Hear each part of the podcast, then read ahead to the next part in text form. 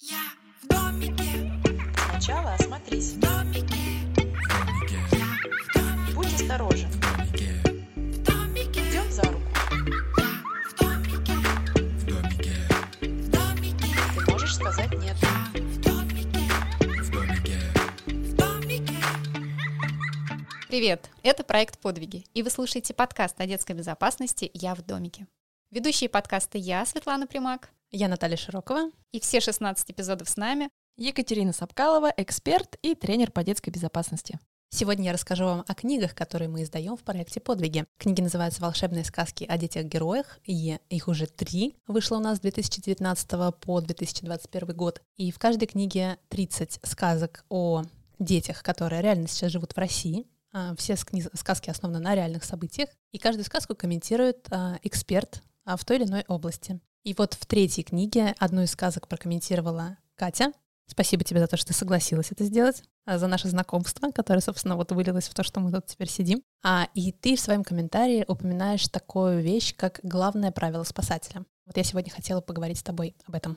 Мгм. Вообще это очень важная тема, потому что ам, мы все учим наших детей помогать, но мы не учим, как помогать безопасно. А, Когда в начале тренингов я спрашиваю, ребята, поднимите руки, кто бы мог помочь бабуле донести сумки, кого воспитали быть очень добрым и воспитанным, лес рук. Все помогают. Ребята, кто хотел бы стать спасателем и пошел бы спасать котят, 50%, а если щенка, 100%, а если хомячка, то вообще все. В общем, их легко на это купить, и им действительно хочется. Почему хочется детям стать спасателями? Потому что у нас э, сценарий многих мультиков о спасателях. И им хочется повторять эти истории для того, чтобы... Щенячий патруль. Как минимум хотя бы, да. И весь Марвел вообще одни сплошные спасатели и супергерои. Не могу пока поддержать э, ваш диалог. Много мультиков? Да, А пока вообще нет? никаких мультиков. А. Ну, может быть, даже и хорошо. Социальное поглаживание. Хорошая мать не показывает мультики детям. Это просто детям еще пока 9 месяцев. Подождите. Катя, почему все-таки дети выбирают вариант спасать самим, а не звать на помощь? Потому что они боятся реакции взрослого. Им интересно спасти, они добрые, им хочется, хочется быть полезными, но они знают, что они придут, а попросят помощи, им не поверят. Им скажут, ты придумал, мне некогда, родители запретят. В общем, все равно придется самому. Да, все равно придется самому, так я еще время потрачу. Потому что боятся не получить поддержки.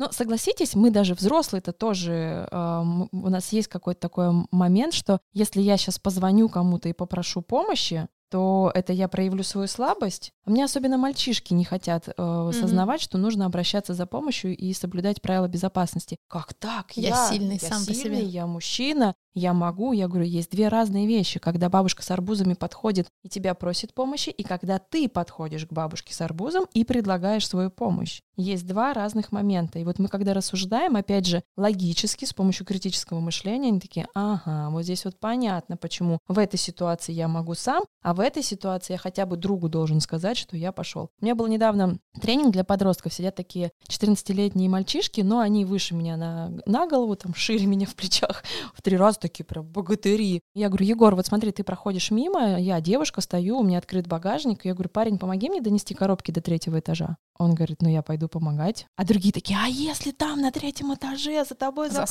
Засада. дверь? Да, да, да, вот это все, они уже проникаются темой. Он такой, ну а что мне делать, что я отказать, что ли, должен? Вот он прям, у него такой не- некий протест. Я говорю, давайте придумать, что делать в этой ситуации. Ну, мы размышляли, размышляли долго, у ребят было много вариантов, пришли к тому, что он может при этой же девушке очень громко позвонить и сказать, парни, я тут сейчас на две минуты задержусь, я по адресу улица Ленина, 55, пошел там в третий подъезд, на третий этаж коробки нести хотите, подходите, быстрее справимся. Оп, если у девушки был какой-то там замысел, умысел и так далее, она уже понимает, что кто-то знает, где этот человек, И Ну, тут- скоро, возможно, придет. Мгм. да, скоро, возможно, придет. Тут надо либо очень быстро действовать, либо сказать, ладно, я сама донесу, вызову грузчиков. И когда ты подсказываешь ребятам, как можно действовать, опять же, у них прям по невербалике так плечи расслабляются, они такие, все, я теперь знаю, как. И отказать не может. Во-первых, сказать нет не может. Во-вторых, он сильный, он сказать нет не может. В-третьих, его воспитали быть достойным мужчиной и помогать тем более женщинам. Ну, тут очень много вот этих Мгм, вот установок. Переплетено все, Да, да? поэтому они и принимают решение помочь самим. В домике, Так вот, спасать нужно правильно. И действительно, у спасателей есть такое правило. Оно звучит более жестко и резко. Я для детей говорю в такой форме, что один пострадавший лучше, чем два пострадавших.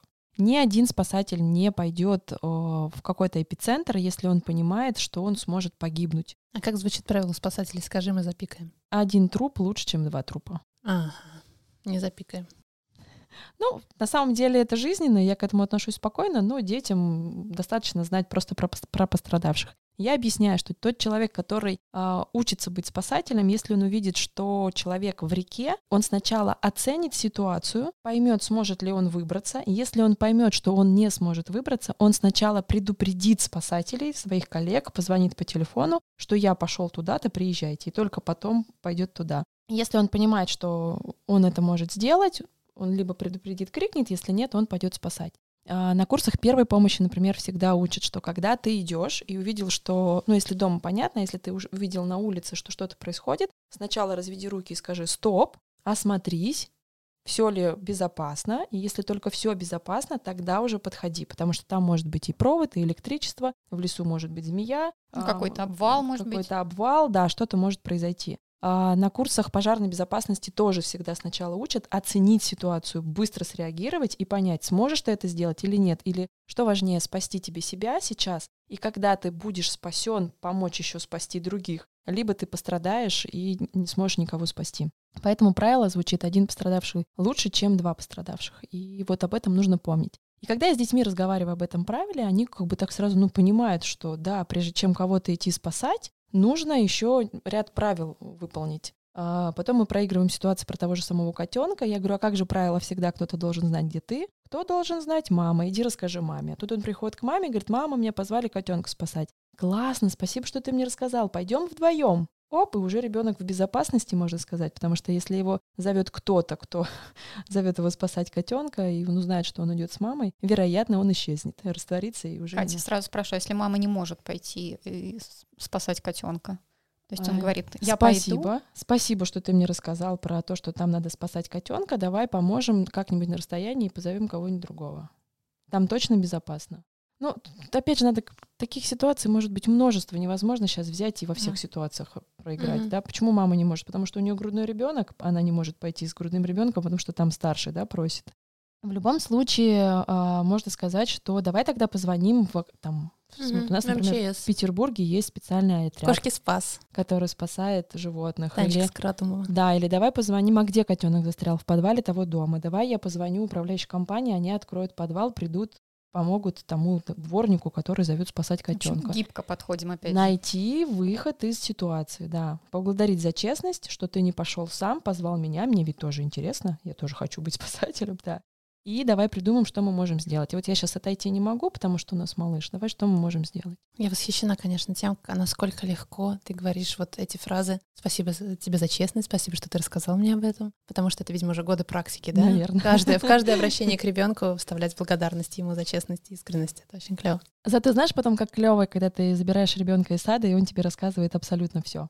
Пока не знаю. Кто, ну, по- это пока, ну да, кто что показал, кто что сказал, кто против кого что там подумал. И это так круто, когда ты можешь поговорить на эти темы, прям вообще здорово. И классно, когда ребенок не боится, он подходит к тебе и говорит, мама, у меня проблемка, мне нужно там что-то сделать. Окей, пойдем, все сделаем, потом уже, когда сам эмоционально остынешь, Э, Старшим детям я всегда говорю, что вы можете подойти и сказать, но мама живой человек. Она может, вы, вы можете подойти прямо Отреагировать да, по-разному. Да, договориться, что мам, давай так, Мама, давай. не нервничай. Ну, это бесполезно, когда говорят не нервничай, всё Сразу равно хочется да, не- нервничать еще сильнее. не помогает. А, Подходишь и говоришь, мам, давай так, если я вот куда-то вляпаюсь, можно я к тебе подойду и расскажу, ты мне поможешь? Я знаю, ты можешь кричать, ты же живой человек, можешь пойти вдохнуть, выдохнуть, сходить в ванну, умыться, но ты же мне поможешь? Я говорю, что мама вам ответит? Они говорят, помогу. Я говорю, ну и все, вы только договоритесь с мамой. Но я, конечно, понимаю, что я немножко перекладываю ответственность на детей, но так я хотя бы могу им подсказать, как можно выйти из Мгм. этой ситуации. И пусть они лучше договорятся с мамой, и мама задумается. Ну, хотя у меня были такие истории, когда ко мне подходила девочка и говорила, вот вы говорите к маме, к маме, а мне мама обещает в детский дом отдать, потому что я ей там не нравлюсь и так далее. Я давно хотела куда-нибудь Ты вставить этот ждала, да? это, подходящий слушай. звук. Давай, а есть еще звуки? Я сейчас много историй расскажу. Катя, давай перейдем к конкретным вопросам о том, как дети могут помогать безопасно, не навредив ни себе, ни тому, кому они спасают. Мне, конечно, хочется рассказывать не только, как дети могут помогать безопасно, но и взрослые, потому что взрослые тоже не умеют. Но я постараюсь и то, и то. Можно? Конечно. Давайте. Ну, первая Ситуация. ситуация. Давай, Человек- пожар. Самое популярное, наверное. Ну, давай. Пусть будет, пу- пусть будет пожар. Пожар. Пожар. Пожар. А, ты на улице и видишь пожар. Например. Мгм. Опять же, так их много может быть вариантов. А, Если ты видишь на улице пожар, не думай, что кто-то другой вызвал э, службу пожарных, либо службу спасения. Позвони тоже. Это будет лучше, потому что есть такой эффект, что, а, ну, наверное, кто-то уже позвонил, лучше достану телефон, сниму, либо, да, там еще какой-то момент. Это критическая ситуация, мы к критическим ситуациям не готовы. Увидел пожар, если ты на безопасном расстоянии, тебе не грозит никакая опасность, первым делом, что ты это делаешь, ты оповещаешь, Пусть лучше тебе скажут, да-да-да, мы знаем, бригада уже выехала. Окей, если нет, то лучше спасибо, что вы нас предупредили. Дальше уже действуешь по ситуации, подходишь ближе и смотришь, какой это пожар, если там люди, если взрослые, сколько тебе лет, как ты можешь действовать. Помнишь про то, что это должно быть безопасно для тебя. И, например, если ты подходишь и видишь, что на верхнем этаже пожар, что кто-то уже выглянул в окно и там валит дым, ну, допустим, там второй, третий, четвертый этаж, можно предположить, что если долго будет ехать машина или не сможет проехать. У нас, например, в Питере проблема, у нас не всегда машина может проехать из-за припаркованных автомобилей. Это там не только в Питере, да. да, там и машины оттаскивают, и что только не делают. А ты можешь предположить, что человеку, возможно, надо будет прыгать. Такие ситуации есть, поэтому не жди, что кто-то вперед догадается, что делать. А, Предпринимай действия и ищи там, не знаю, у соседей, у соседних ковер, организовывай мужчин, потому что к пожарам очень много сразу зевак подходит. Командуй взрослыми, если ты ребенок, и говори, дяденька, там вдруг будут прыгать, а вдруг машина не, приехать, не приедет, поехали, иска- побежали искать ковер. То есть, ну, готовься. Лучше ты будешь готов, чем, ну, не готов будешь. У меня, например, до сих пор перед глазами картинка, когда семья, муж, мужчина сначала выбросил двух детей, Да, потом жену. Он врач. Мы писали про него. Да, Мгм. есть, и потом сам, и, Да, по-моему, все остались все вообще, живы. да, Да, он да, только да. один, он, по-моему, пострадал. С четвертого этажа, да? Там вроде? максимум была нога сломана. Ну вот как классно, что там нашлись внизу ребята, которые быстро сориентировались. А почему? Потому что он командовал ими и кричал, что мы будем прыгать, организуйте. Я всегда ребятам говорю, представляете, если вы там остались наверху, например, что будут делать люди? Ну, вызвали они, ну, сняли. Они не- тоже не знают, что делать. Для них это тоже критическая Ну, то есть, ситуация. если вы знаете, Если говорите. вы знаете, говорите, да, подсказывайте, не паникуйте, а помогайте, бегите и делайте. А Следующая тема, вот насколько я могу судить по подвигам, которые мы пишем, это летом на реке что-то всегда происходит. Река, Мгм. озеро, любой водоем. Либо это, например, зима Бассейны. и лед. Ну, бассейна нет, бассейна редко, плюс там всегда есть тренер или какой-то ну, вот знаешь, спасатель. у меня была история такая в жизни. Я работала в Греции руководителем детского центра. У нас был бассейн, около бассейна было два аниматора, врач. Я уже такая, знаешь, с папочкой перед обедом иду смотреть, как все происходит. Обхожу бассейн. Бассейн а, достаточно неглубокий, совсем мелкий, и вижу, что что-то не так. Причем там э, такая интересная история. Я, главное, сняла тапки и с телефоном, с бумагами, в вещах. Почему я тапочки сняла, я не знаю. Но вот с этим совсем я прыгаю в бассейн, достаю ребенка, кричу врача. Врача быстро все его уже там спасли. А, Политика компании была такая, а, либо мы думаем заранее о безопасности, либо если что-то случилось, мы делаем так, чтобы никто не понял, что что-то случилось, чтобы не было страхов у детей. Быстро ребенка увели, спасли. Руководитель потом еще смеял. А у меня тут два телефона было, по-моему, личный и рабочий. В общем, все намокло. Он говорит, Катя, тапочки-то зачем тебе? Зачем тебе тапочки? Это вот уже сколько прошло времени, я только потом осознала вообще, что я сделала. А тогда, ну, спасла ребенка, пошла дальше работать, вечером Вот- мероприятие. Вот так случайно записанная мы узнали о том, что у нас есть герой среди нас. Проект подвиги. Но я, к сожалению, не помню, как девочку зовут. Где она? Я помню, что она из Москвы. Ну, в общем, все хорошо случилось. И вот бассейн — это на самом деле тоже частая история. Мгм. Что делать? Давайте Окей, да, ситуация, давай, как да. помогать. А, во-первых, нам нужно всем понять, что люди тонут не так, как в фильмах. Не будет вот этих вот рук, плесков, там кричать «помогите, я тону» и так далее. А дети тонут тихо. Этот уже лозунг прошел все, все- по всему интернету. Это действительно так. И нам нужно понимать, что если мы пришли с детьми на пляж, мы должны детям объяснить правила. Всегда кто-то должен знать, где ты. Ты пошел в воду, предупреди взрослого, что ты пошел в воду, чтобы за тобой смотрели. Ну, вы тоже знаете несколько историй, когда даже взрослый смотрит за ребенком, и тем не менее все равно происходили какие-то ужасные истории. Надо убедиться, чтобы кто-то знает, что ты плаваешь. Если ты пошел в бассейн на тренировку, убедись, что ты вот тренер, тренер, я пошел в бассейн, все, вот смотри за мной, я пошел в бассейн. То есть кто-то должен всегда смотреть. А если ты ребенок, и ты видишь, что что-то происходит, ну просто стоишь, греешься на солнышке, и что-то происходит, первое, что ты должен сделать, вообще ребенок всегда зовет взрослого громким криком. Mm-hmm. Вот это суперсила, которая нам нужна. А, помогите, там тонет человек, помогите. Если тебе не верят, командуешь, подходишь, берешь за руку, говорит, помогите. Может такое случиться, что взрослый растеряется, потому что для него критическая ситуация. Будь готов сказать другому взрослому. Как правило, люди одна-две секунды все равно кто-то ну, найдется на пляже, кто поможет вместо тебя. Если ты, конечно, бултыхаешься и видишь, что рядом с тобой, и ты понимаешь, что ты можешь uh-huh. вытащить, и ты стоишь уверенно на ногах, то ну, тащи, чтобы не тратить секундочки, и вытаскивай на, на берег. А вот как уже помогать на берегу, Здесь-то я рекомендую как раз всем пройти курсы первой помощи, потому что это очень важно. Иногда вот эти вот несколько минут первые, пока едет скорая помощь, можно спасти человека. И мы тоже обсуждали со спасателями, что статистика была бы другая, если бы у нас в, как сказать, в обиходе, наверное, была практика уметь оказывать первую помощь.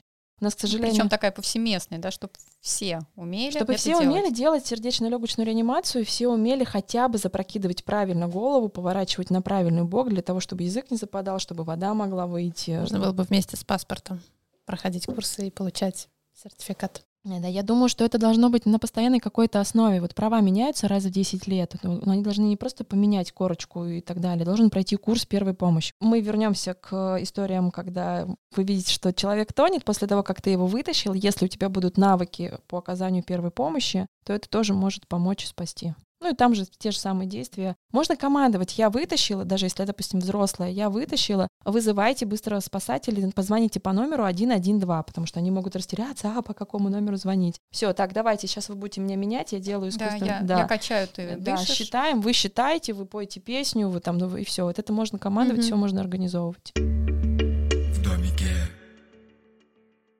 Так, давайте перейдем к менее опасным ситуациям. Таких не бывает. Бывает? Человек потерял, ребенок потерялся, Мгм. вот, и взрослый или ребенок видит потерявшегося. Потеряшку. Да, как малыша. безопасно помогать потеряшкам? Самое главное правило — его никуда не уводить. Потому что у нас есть правило, если ребенок потерялся, я стою Мгм. на месте и знаю, что меня мама уже ищет. Я вот помогаю ей тем, что я стою на месте. Если я никуда не уйду, это уже точно как бы маме поможет, что я найду. Если вы видите, неважно здесь ты ребенок, взрослый, просто подходишь и а, издалека, на расстоянии, чтобы не спугнуть, потому что если малыш, он может испугаться, просто уточняешь и спрашиваешь, тебе нужна помощь? Издалека мы всегда спрашиваем, тебе нужна помощь? Да, я потерялся. Давно стоишь? Нет. Знаешь мамин номер телефона? Да, супер, давай позвоним. Это самый легкий вариант. Но если он не знает номер телефона, у тебя записан где-нибудь номер телефона? Нет, не записан. Ты знаешь, где живешь. А как выглядит твоя мама? Хочешь, мы вместе покричим? Как зовут твою маму? Кричим «Мама Катя!» вместе, да? Чтобы кто-то передал, из серии, может быть, кто-то увидит там бегающую женщину, а там кричат «Мама Катя!» Могут соединить, да, как один из вариантов. И все, стоим, ждем какое-то время, не переживай, мама тебя уже ищет. Наша задача просто успокоить. Отведите меня домой. Нет, нам никуда уходить нельзя. Нам нужно дождаться маму. Она сейчас придет. Точно номер телефона не помнишь? Может быть, учили? Все, желательно, конечно, а, не кормить, не одевать, не трогать, потому что это может быть расценено не, не в вашу пользу. Ну, в зависимости от ситуации. Если, конечно, ребенку грозит опасность, если из него там течет кровь, он что-то сломал или еще что-то. Конечно, то- нужно его увести. Тут уже звонишь в скорую, Мгм. да. Если вы хотите куда-то его увезти, вам нужно позвонить в службы. Вы звоните в полицию и говорите, потеряшка, номер телефона не знает, что мне делать. И либо приезжают они, либо они там и, и говорите, что то-то, то-то, то-то. Ну, не знаю, на улице дождь, гроза, холодно, он замерз, он голый, раздетый, без верхней одежды. Звоните в полицию, говорите, на улице потеряшка, я его заведу сейчас вот в то здание, Мгм. чтобы ему было тепло. Так будет безопасно для вас. Мы помогаем, но безопасно. Мы а, поговорили про пожар, поговорили про а, риск утопления. Какие еще ситуации можем обсудить? Можем обсудить, например, ток. Вот у нас в а, третьей книге сказок есть история, уникальная на самом деле для ребенка поступок, а, когда он, а, мальчик-герой, спасая друга, палкой откинул провод прежде чем начать спасать. Ну да, он же там еще ограничил других ребят и сказал, что... Сказал всем да, разойтись, всем да. разойтись. Но вот самое главное, что он знал, да, что дерево — это диэлектрик. Я же и он- читала, читала эту историю, там же еще была предыстория, что как раз так случилось, что накануне папа с ним поговорил про технику безопасности, и еще они в школе проходили тоже эту историю, техника безопасности. Просто это хороший, кстати, случай, который доказывает и показывает на примере, что безопасность — это не один урок в школе, и это не разговор с мамой. Безопасность — это такой комплексный подход, когда можно смотреть фильмы, обсуждать, мультфильмы обсуждать, можно поговорить с ребенком, можно пригласить какого-то стороннего авторитета, который поговорит, интересно будет рассказывать, прочитать в книгах, Послушать подкаст. послушать подкаст, да, сделать какие-то эксперименты. Таких экспериментов вообще полно. А еще впервые в третьей книге сказок а, мы затронули тему педофилов, потому что у нас была история, как мальчик спас маленькую подругу от мужчины, который сказал, пойдем, у меня там в машине мама ждет Мгм, тебя. мгм. А как объяснить маленькому ребенку, которому еще, в общем-то, страшно произносить даже само слово педофил, что вот есть взрослые, и если ты видишь, что кто-то на твоих глазах кого-то куда-то тащит, или ребенок кричит сопротивляться, что ребенок может сделать в этой ситуации? Потому что, скорее всего, он не останется в стороне. Как Мгм. объяснить ему безопасное Как поведение? помогать безопасно, если ты видишь, что что-то нестандартное происходит на улице? Ну, на самом деле детям не так страшно произносить эти слова. Эти слова страшно произносить взрослым. Дети легко их произносят и иногда даже не знают смысл. Когда я спрашиваю, а, как бы, почему родители учат детей не брать конфеты у незнакомых и не садиться с ними в машины, а дети спокойным текстом мне объясняют, почему, и рассказывают все страшилки, которые им рассказывают родители. А, Я думаю, что не стоит объяснять, э, ну я вообще против того, чтобы пугать, потому что страх не поможет. Вот о том, что ребенок будет знать, что кто-то ему может сделать больно, и мама этого боится, ему не поможет. Ему поможет, если кто-то будет нарушать его личное пространство или кто-то будет нарушать другого человека личное пространство. И если ты захочешь помочь, то ты можешь позвать другого взрослого, чтобы он помог. У тебя есть суперсила, громкий крик, ты можешь издалека кричать. «Стойте, я вас вижу, я зову взрослых, я позвонил в полицию, я запомнил ваш номер». То есть кричать те вещи, которые могут э, помочь э, злу не случиться. Зло... Это очень страшно, мне кажется, кричать «я запомнила ваш номер», потому что что мешает взрослому преступнику вернуться. Ты же и, на расстоянии. и и вернуться кричишь. к тебе, добежать до Нет, тебя. но и- если преступник занят уже другим ребенком, то есть ему надо бросить того, бежать за тобой. Мгм. То есть он должен бросить всех Так, и... у меня масса страхов, мне нужен эпизод на тему, как маме избавиться от своих страхов. Хорошо, давай договоримся так. Ребенок просто будет кричать, стойте, я позвал взрослых, я вызвал полицию. И бежать за взрослыми.